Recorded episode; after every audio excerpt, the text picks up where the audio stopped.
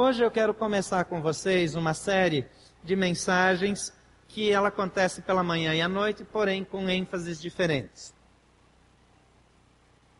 É, nós estamos fazendo a segunda edição de uma série, agora com outras mensagens, com outra abordagem, Retratos de Família. Ela vai acontecer nas manhãs de domingo, falando dos retratos da família cristã. E nas noites, é, falando sobre o plano de Deus para recuperar a família. Mas eu queria dizer uma coisa para você nessa manhã: o plano de Deus para restaurar a família é você. O plano de Deus para mudar a história dessa cidade são as famílias dessa igreja. E nós estamos diante de um momento muito estratégico. Eu creio que a família evangélica, a família cristã e a família da terceira, ela foi afetada pelos dardos inflamados do maligno. O veneno do mundo afetou a nossa visão, afetou a nossa abordagem, afetou o nosso estilo de vida. E nós queremos ver Deus restaurando a família cristã. E quando Deus restaura a família cristã, então a família cristã é elemento de transformação do mundo. Agora, quando nós estamos afetados, contaminados, feridos, machucados por causa das circunstâncias, os nossos valores afetados, então nós não temos nada para mostrar. Agora eu lembro que numa ocasião muito especial na vida de Moisés, Deus fala para Moisés: tira os sapatos dos pés, ou as sandálias dos pés. Porque o lugar que você está pisando é terra santa. O lugar onde você pisa é terra santa. Família é terra santa. Família é lugar da graça de Deus. Família é lugar que você precisa tirar as sandálias dos pés para entrar. Você precisa tocar com cuidado. Porque Deus tem duas coisas que Deus tem especial interesse aqui no mundo: é a família e a igreja. Todas as duas são instituições que Deus usa para abençoar gente, para abençoar pessoas. E eu gostaria de convidar você para ficar de joelhos agora e orarmos. Antes de entrarmos nessa terra santa. Porque tirar as sandálias lá não é só tirar o calçado dos pés. A gente poderia fazer isso num ato simbólico, mas é mais do que isso. É dizer, Deus, nós reconhecemos que estamos mexendo em terra santa. Deus, nós reconhecemos que família é o centro do teu projeto para a nossa vida. E nós queremos pisar nessa terra com pureza, com delicadeza. Então vamos orar a Deus. Pai querido, nós estamos diante de um desafio muito maior do que as nossas forças, muito maior do que a nossa capacidade, e nós precisamos que aquele fogo, aquela chama que ardia naquela sarça, seja o mesmo fogo arder em nossos corações. Ó Pai, o inimigo se levanta contra a família, se levanta contra a família da terceira e contra as famílias da terceira. Mas nós, pela fé, nessa manhã, declaramos que as obras das trevas caem por terra. Nós declaramos que o tempo do engano, da mentira do diabo cessa aqui. E que toda sujeira que o diabo jogou para dentro das nossas famílias é estancado aqui nessa igreja. E que a partir dela, famílias restauradas, purificadas, andarão para o meio da nossa comunidade, levando a bênção de Deus. Ó Pai, reconhecemos que temos sofrido ataques duros. Reconhecemos, Senhor, que em muitos momentos pensamos em desanimar e desistir. Declaramos a família terra santa do Senhor. As nossas casas são tuas. E não entregaremos nossos filhos nas mãos de Satanás. Não abriremos mão dos nossos casamentos. Não permitiremos que os nossos netos sejam descrentes.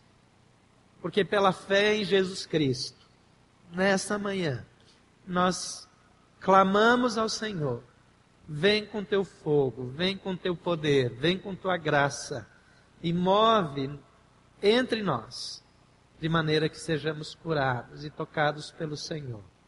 Em nome de Jesus. Amém.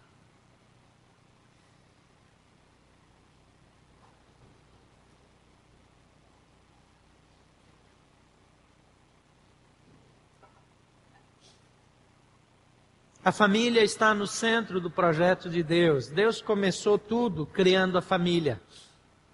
A primeira obra de Deus, quando havia condições de colocar o ser humano aqui, foi criar homem e mulher, uma família.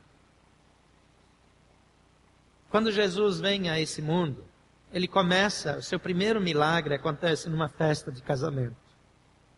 Eu não sei se você já parou para pensar, mas isso quer dizer muito a respeito das prioridades de Deus. Deus quer que sejamos uma família feliz.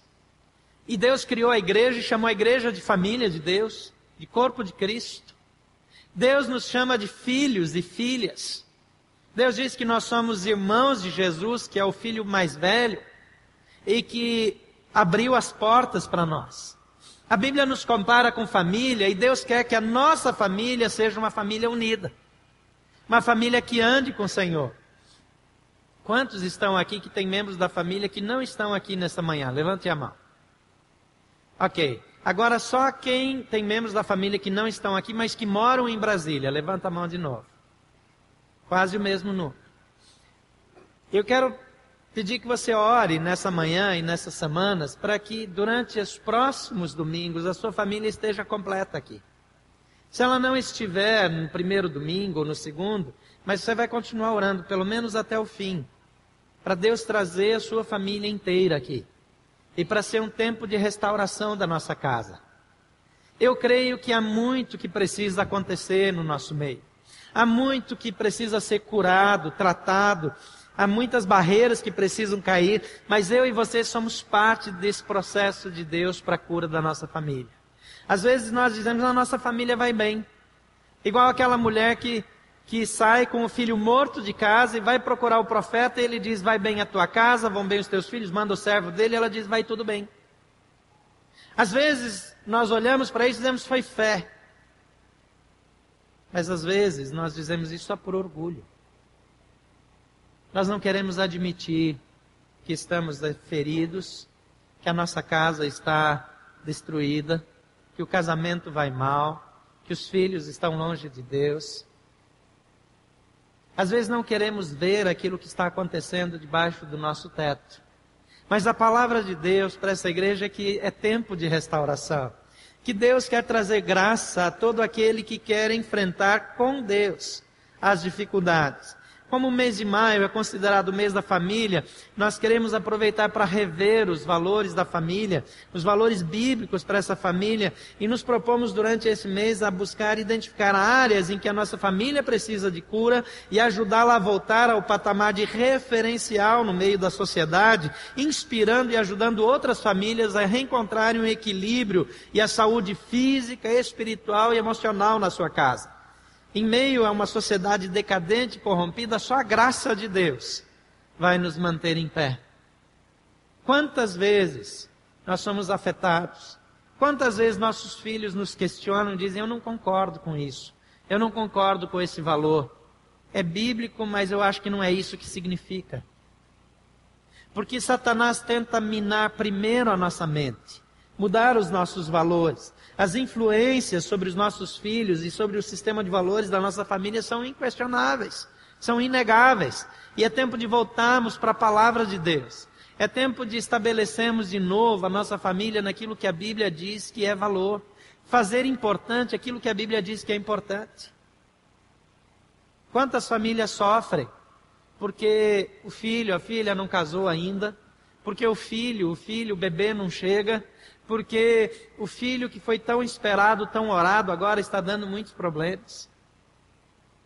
Quantas pessoas que oraram pelo casamento e se casaram com a pessoa pela qual oraram, agora não sabem por que entraram naquele casamento. Mas a Bíblia diz que há um plano divino de redenção, de resgate, de reconstrução, de cura para a nossa família. A palavra de Deus diz que nós podemos ter a família que Deus planejou. A Bíblia diz que há tempestades para chegar. O texto de Mateus capítulo 7, 24 a 29, Jesus dá uma instrução clara. Ele diz, portanto, quem ouve as minhas palavras e as pratica, é como o homem prudente que construiu a sua casa sobre a rocha. Caiu a chuva, transbordaram os rios, sopraram os ventos e deram contra aquela casa e ela não caiu, porque tinha seus alicerces na rocha. Mas quem ouve essas minhas palavras e não as pratica, é como um insensato que construiu a sua casa sobre areia. Caiu a chuva, transbordaram os rios, sopraram os ventos e deram contra aquela casa e ela caiu. E foi grande a sua queda. Quando Jesus acabou de dizer essas coisas, as multidões estavam maravilhadas com seu ensino, porque ele as ensinava como quem tem autoridade e não como os mestres da lei. É interessante que tempestades surgem Aqui Jesus diz que a tempestade veio contra a casa de quem construiu na rocha e como quem construiu contra quem construiu na areia. A mesma tempestade. O mesmo vento. A mesma água, a mesma enchente. A mesma tribulação, o mesmo problema. Se você achou que quando você se tornou cristão você estaria isento dos problemas, das lutas, dos desafios, foi um engano. Se alguém ensinou isso para você, ensinou errado. A Bíblia diz: no mundo tereis aflições. Mas Jesus diz: tende bom ânimo, porque eu venci. A diferença não é que não vamos sofrer, não vamos ter problemas, a diferença é que a vitória está com aqueles que andam na luz e fazem as coisas do jeito de Deus. Talvez as coisas não estão acontecendo na sua vida. Talvez as promessas bíblicas parecem não se cumprir. É verdade que a Bíblia faz uma descrição de uma lista de homens que não receberam o cumprimento das promessas mas creram que a promessa seria cumprida ainda que depois da morte deles. Porque não viveram por uma promessa apenas para si, para sua vida, para sua geração. Viveram por uma promessa maior, que alcançaria todo o povo de Deus. Esses homens hebreus dizem que o mundo não era digno deles. Deus nunca deixa de cumprir uma promessa dele, mesmo que ela seja cumprida depois do meu tempo. Mas Deus é fiel. Ela vai acontecer na hora certa, tempo certo.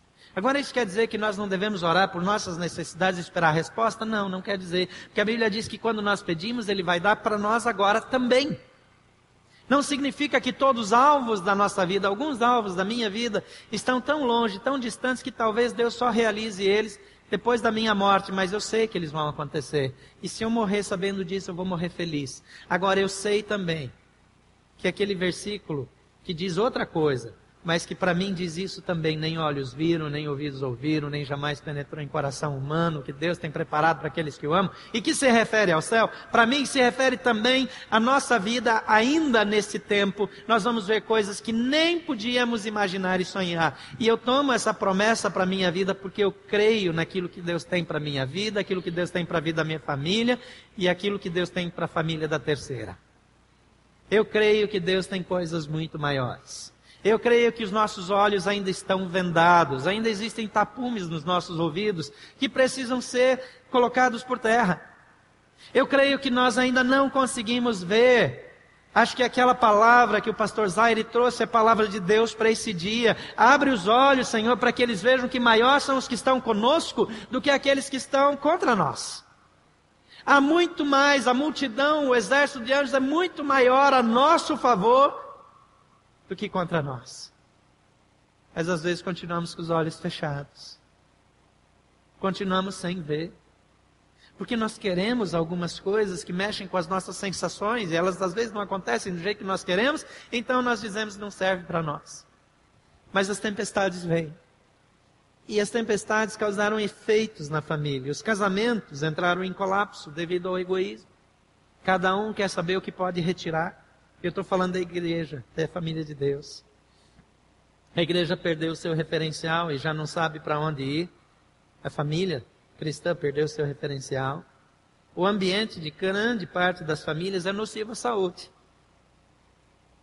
A capacidade de comunicação foi comprometida. A família deixou de ser referência, ela se tornou igual à média das famílias, ela deixou de ser sal e luz. Eu de vez em quando falo aqui sobre as festas de casamento. Vocês já perceberam como os nossos casamentos se tornaram casamentos pagãos? Tem um culto cristão e uma festa pagã. Às vezes já começa com a mãe convidando uma mulher das trevas para ensinar posições sexuais no chá de lingerie para as meninas. Você sabe o que significa isso? A mãe está fazendo uma invocação demoníaca de espíritos e pombagira para dentro do casamento da filha, plantando semente de infidelidade e de adultério através de uma profissional não cristã do sexo. E a gente faz isso na igreja e acha normal. E se eu denuncio essas coisas, eu sou religioso, conservador. Se você já fez, peça perdão a Deus, quebre essa maldição da vida da sua filha. Agora a igreja, ela precisa ser um lugar de santidade. Eu não estou dizendo que o povo de Deus não pode se reunir, ser feliz, dançar, festejar. Pode sim. Mas por que que quando vai dançar numa festa de casamento tem que dançar com música de baile funk? Não tem música cristã para celebrar e adorar a Deus, dançar, pular e se alegrar na presença de Deus, como o povo de Israel fazia? Por que, que nós precisamos nos contaminar na nossa caminhada cristã? E contaminar a nossa família, e os pais estão pagando por isso. Já é tempo de abrirmos nossos olhos e baixar a guarda. E dizermos: Deus tem misericórdia de nós. Em algum lugar nós nos perdemos. Em algum lugar nós nos deixamos contaminar. Mas não é só quando a gente casa. Os programas que os casais fazem. Tem casais dentro dessa igreja de 5, 10 anos de casados que creem que precisam assistir filme pornográfico para ativar a vida sexual no casamento. De novo está fazendo invocação demoníaca para dentro do seu casamento. Está plantando semente de adultério. Isso é pecado, é profanação. Aí às vezes o casal está fazendo isso e quer que os filhos tenham uma vida moral decente. Depois o filho tem tendência homossexual, é leviano na sua sexualidade e ninguém sabe por quê. Porque a profanação começou por mim, eu sou pai. Se eu estou acessando pornografia na internet como pai, as minhas filhas vão ter problemas na sexualidade delas. Se a mãe está acessando pornografia na internet, as filhas e os filhos vão ter problemas em casa. Você, pai, você é sacerdote do lar, quantos pais tem aqui? Você é responsável para purificar sua casa. Você é o homem de Deus, o agente de Deus para trazer mudança para sua casa. Assuma o seu lugar dentro da sua família. Deus quer mudar a nossa história. Eu tenho dificuldade de falar sobre esse assunto sem me emocionar, porque eu não vejo ataque tão forte do diabo em nenhum outro lugar como na família. Famílias que se perderam na caminhada. Onde a profanação se tornou coisa normal. É a iniquidade que se estabeleceu dentro das nossas casas. Essa família absorveu o sistema de valores do mundo. Romanos 12 diz: não absorva o sistema do mundo, mas transformem-se pela renovação da mente. Ela perdeu seu papel estratégico na igreja. Eu sou de família onde meu tio, meu pai, todos os meus tios, depois meus irmãos eram líderes na igreja, ensinavam, todo mundo tinha uma função, onde eles se mudavam, plantavam uma nova igreja. E quantos de vocês são de famílias assim também? Agora onde estão nossos filhos? Reclamando do que a igreja não faz? Dizendo eu vou embora porque essa igreja não tem isso, não tem aquilo, não tem aquilo. Antigamente, os nossos filhos levantavam, eu vou fazer isso porque está faltando na igreja. Eu vou começar esse ministério porque está faltando na igreja. Eu vou começar outra coisa porque está faltando na igreja. Agora não, eu não sou servido, eu vou embora. Não tem mais valor bíblico, o compromisso baixou. Se Deus não fizer um milagre nas nossas casas, nós não temos nada para ensinar para o mundo. O que é que nós vamos dizer, evangelizar, pregar evangelho, anunciar, fazer alto de Páscoa, ter mil e tantas conversões? Para quê? Para que eles tenham a vida que a gente tem? Deus quer muito mais para mim e para você. Queridos, eu não estou falando com vocês de salto alto, eu tenho problemas em casa. Eu sou uma pessoa que tem dificuldades, eu tenho dificuldades no casamento, eu tenho dificuldades na família, como todos vocês. Agora, as minhas decisões vão determinar para onde a minha família vai. Como filhos de Deus, nós precisamos voltar para a essência da palavra e dizer há um caminho de Deus para a nossa vida. Não importa o quanto já errou, não é tempo de sentar e chorar pelas culpas. Há tempo de sentar na cinza, vestir de saco, é, é, é, raspar a cabeça, sim. Mas há tempo de levantar e prosseguir. E depois do arrependimento vem a cura. E Deus quer trazer quebrantamento para a nossa, para nossa família, para a nossa vida, para a nossa igreja, quebrar um ciclo de coisas. Algumas coisas foram entrando pela periferia na vida da igreja e na vida das famílias. Os pais começaram a se reunir para almoçar, para comemorar, e depois eles bebiam juntos. E às vezes bebiam um pouco de mais de vinho, o nariz ficava vermelho e as coisas ficavam mais engraçadas. Depois os filhos começaram a se reunir para beber também. Só que eles não têm o controle que os pais têm. Então o exemplo veio dos pais. E eles começaram a beber. Recentemente um grupo de adolescentes estava reunido e tinha bebida forte junto. O que é que acontece? Eu preciso ser o exemplo. Precisa começar comigo. Eu não estou dizendo que você não pode beber nenhum vinho, a Bíblia nunca disse isso. Mas quando eu extrapolo no meu dia a dia como pai, como mãe, eu estou dando autorização para que o diabo faça pior na vida dos meus filhos, porque eu consigo dizer não, mas eles ainda não conseguem. Casais da nossa igreja começaram a se reunir, almoçar juntos, jantar juntos, fazer uma festa, dançar juntos. Todo mundo achou tudo romântico, bonito, são só casais. Os filhos acharam que puderam fazer a mesma coisa e saíram também para dançar juntos. Só que o ambiente que eles vão dançar não é aquele ambiente que os pais dançaram. E eles foram parar no motel e não é, é, num quarto abençoado por Deus e, e, e, e celebrado pelo casamento. Se nós não entendermos que abrirmos a porta da contaminação, não vamos restaurar nossa casa, nossa família. Jovens vinham para essa igreja, se reuniam aqui, daqui saíam para dançar, para as casas de danceterias, depois começaram a ir para as boates gays. Depois apareceram em lugares que ninguém quer dizer. Alguns foram fotografados nos bailes de carnaval. E ainda colocam com orgulho no Facebook as imagens para que o pastor veja depois. Por que, que nós chegamos nesse ponto, gente? Chegamos nesse ponto porque nós negligenciamos os valores da palavra. E nós precisamos voltar para casa. Precisamos restaurar nossa casa, nossa família. Não se sinta ofendido com o que estou dizendo, estou falando em amor.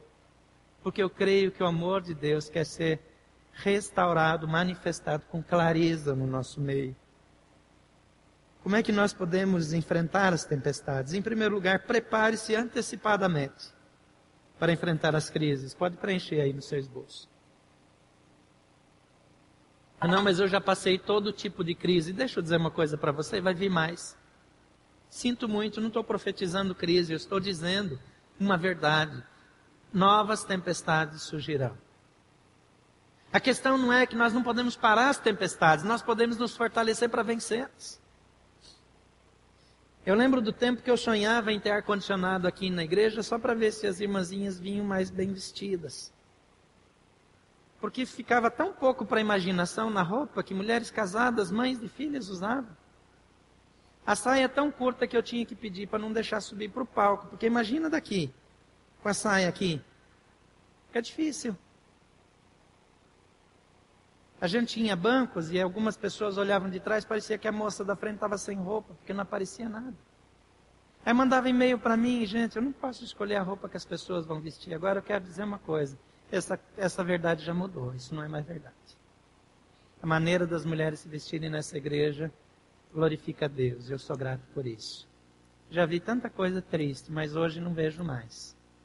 Eu vejo que Deus já está fazendo uma obra, mas a gente fazia isso.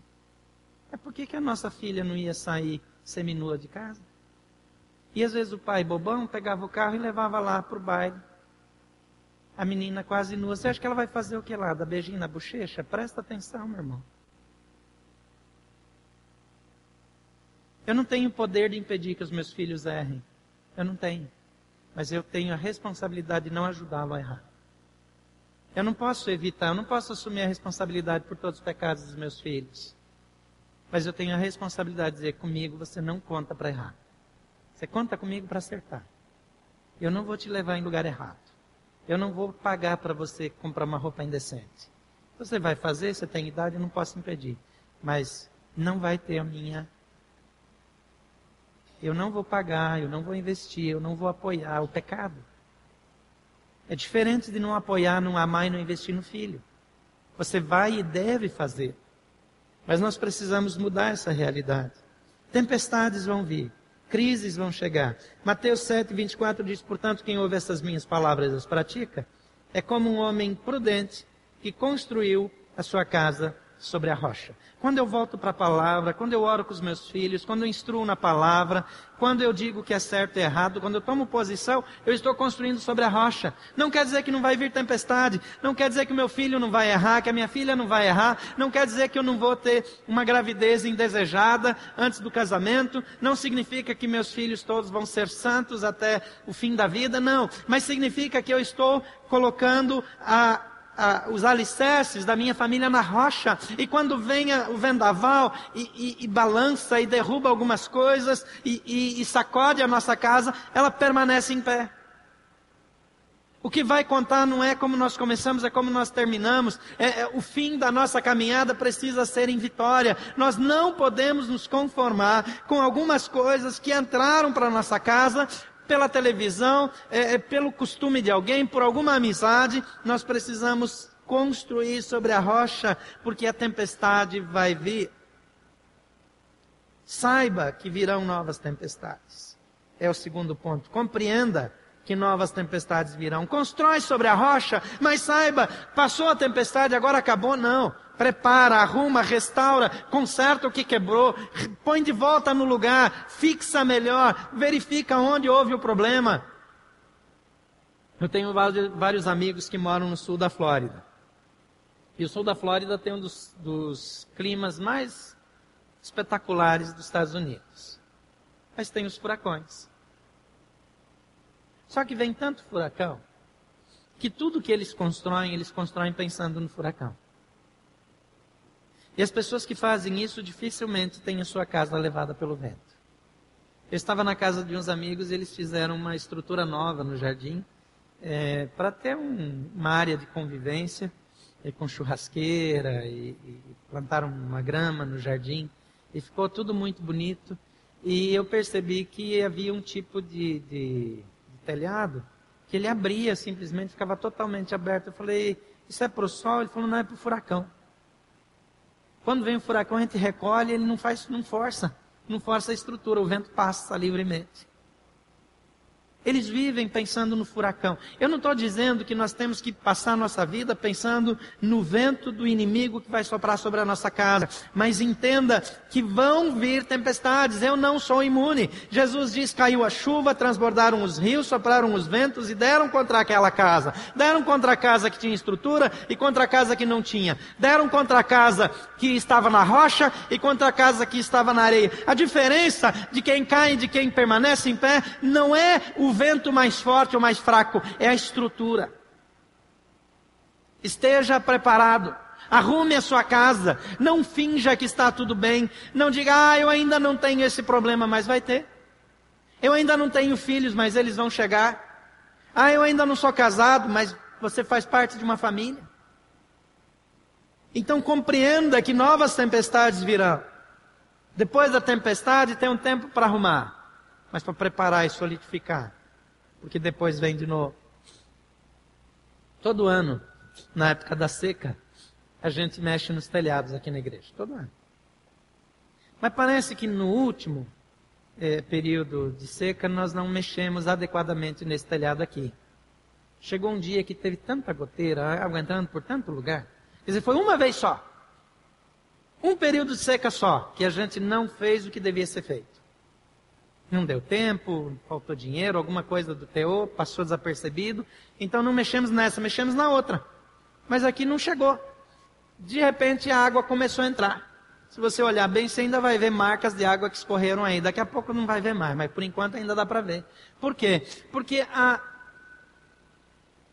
a falta de preparo para o tempo das chuvas vai trazer problemas. A gente quando está no período da seca, parece que não vai chover nunca mais. E parece que cada ano ele é mais longo. Mas vai chegar. Vai chegar. Então, o tempo da seca é tempo de arrumar casa. Eu queria chamar você para junto comigo fazer uma revisão na sua casa, assim como estou fazendo na minha. Colocar as coisas em ordem. Colocar as coisas no devido lugar. Voltar para a centralidade da palavra. Terceiro lugar, confie nos alicerces estabelecidos. Mateus 7, 25b diz: ela não caiu porque tinha seus alicerces na rocha. Às vezes nós ficamos tão inseguros e achamos que vai cair o tempo todo. Se você plantou, se você semeou, se você estabeleceu na rocha, confia que vai aguentar. Não precisa entrar em pânico na hora da tempestade. Aquilo que você já fez antes, vai dar conta. Agora é hora de orar e esperar. Você educou seu filho na palavra, vai dar conta. Meu pai fez isso com a minha família, mas nem todos meus irmãos estão firmes. Alguns estão longe de Deus. Mas eu já compartilhei isso quando ele fez 80 anos. Nós fizemos uma festa e fizemos um culto lá na igreja dele, onde os filhos falaram e deram uma palavra sobre a vida dele. E finalmente ele foi falar. E ele disse que ele louva a Deus porque todos os filhos dele pertencem a Deus. E eu fiquei pensando, todos? Mas ele continuou dizendo assim: ainda que alguns deles hoje pensem que não fazem parte. Ainda que alguns deles acreditem que não são do Senhor, eles são assim mesmo. E ele me ensinou que ele não abria mão dos seus filhos. Eu queria encorajar você, não abra mão dos seus filhos. Não desista da sua casa. Não desista do marido difícil, da esposa difícil. Não desista dos seus filhos. Ele está desviado, mas creia, confie naquilo que foi semeado. Agora, se você não semeou, então peça a Deus misericórdia. Porque nós temos um Deus de graça e de misericórdia, que pode fazer toda a diferença. Eu vejo tantas pessoas sofrendo, e às vezes sofrendo pelas decisões dos filhos.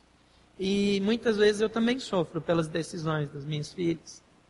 Eu tenho um filho que ele já nasceu com 18 anos, então é um filho que já é bem mais velho, tem quase a minha idade, e ele mora em Brusque.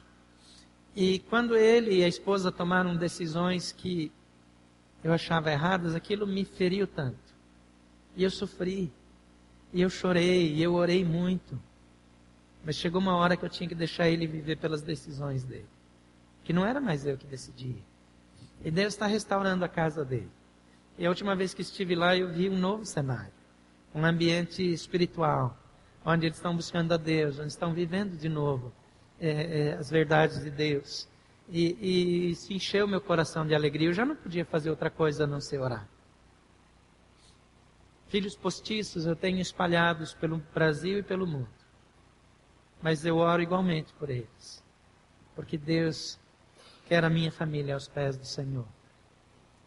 E eu incluo todos. Eu começo a chamar de filho e filha, está dentro não tem mais jeito. Mas nós precisamos crer que aqueles alicerces que nós plantamos, eles vão, vão dar sustentação.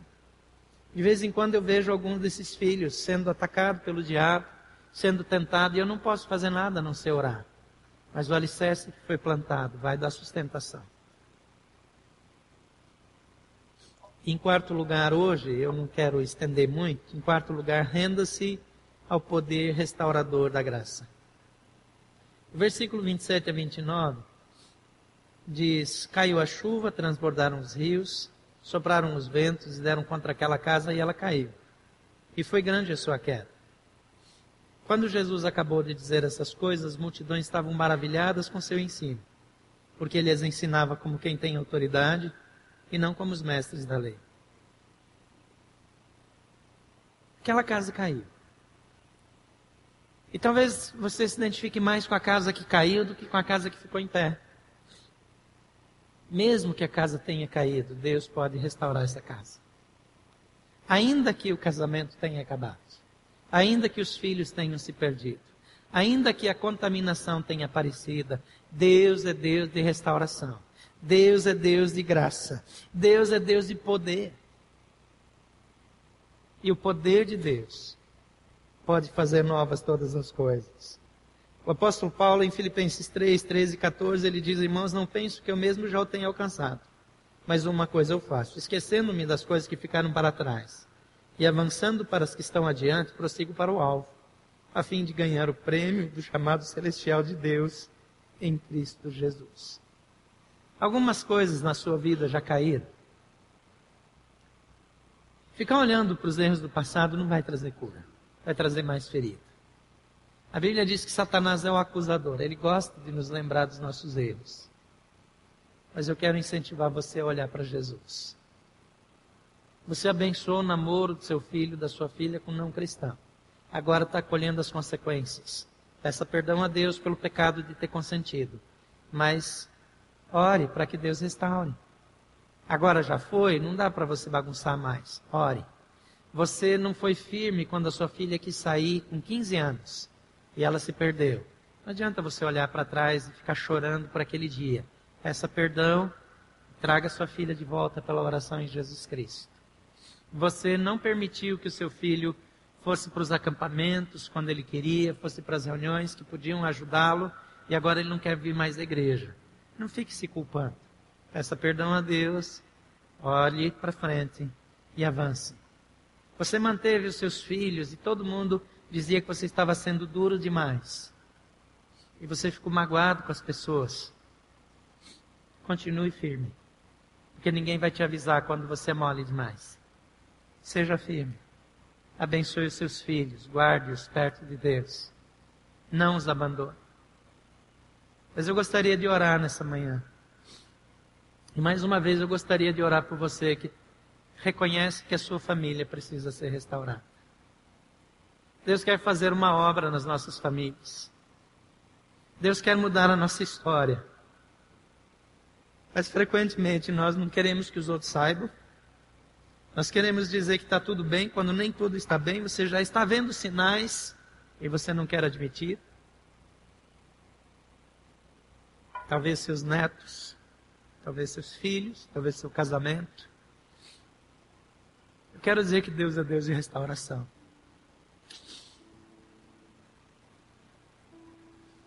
E eu creio que Deus pode começar um milagre nessa manhã na sua casa. Talvez as suas orações já não são respondidas. Talvez você já não tem mais vontade de orar, já está cansado. Talvez já tenha uma barreira no seu coração em relação a algum membro da família. Mas o Senhor diz: Eis que faço novas todas as coisas. Eu gostaria de orar por sua família. E se a sua família precisa de um milagre, sai do seu lugar e vem para cá e ajoelha em algum lugar aqui na frente. Mas não deixe o orgulho segurar você e nem a incredulidade, dizer, ah, não, isso não é comigo, não é para mim, isso é exagero, é radicalismo. Deus quer mudar a história da sua casa. E não dá tempo para a gente ficar argumentando, tendo orgulho ferido, dizendo que estão me julgando. Deus precisa começar a obra nessa igreja, nessa casa, na sua casa, na minha. Pode chegar o mais perto que você conseguir. E depois vai ficando pelo corredor mesmo. Tem lugar nos cantos ainda. Vai bem mais perto que você puder. Aquilo que Deus quer fazer, Ele só vai fazer se você diz sim, eu quero.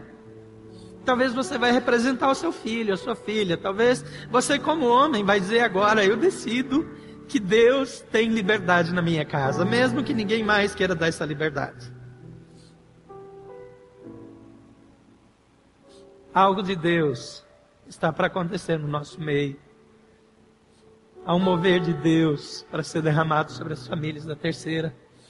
Talvez você está aqui e não é da terceira, não fica de fora. Deus quer fazer algo na sua vida também. Nós estamos orando todos os dias para que Deus faça um milagre na nossa casa.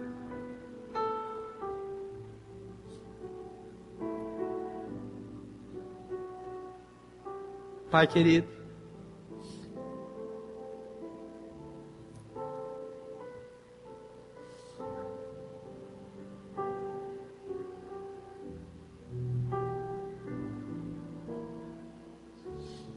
nós estamos aqui ajoelhados diante do Senhor, declarando que nós confessamos que falhamos, que não deu certo que algumas coisas deram errado. Nós estamos aqui dizendo, Pai, que nós erramos, que não compreendemos, que não conseguimos ver, que achamos que não era tão sério.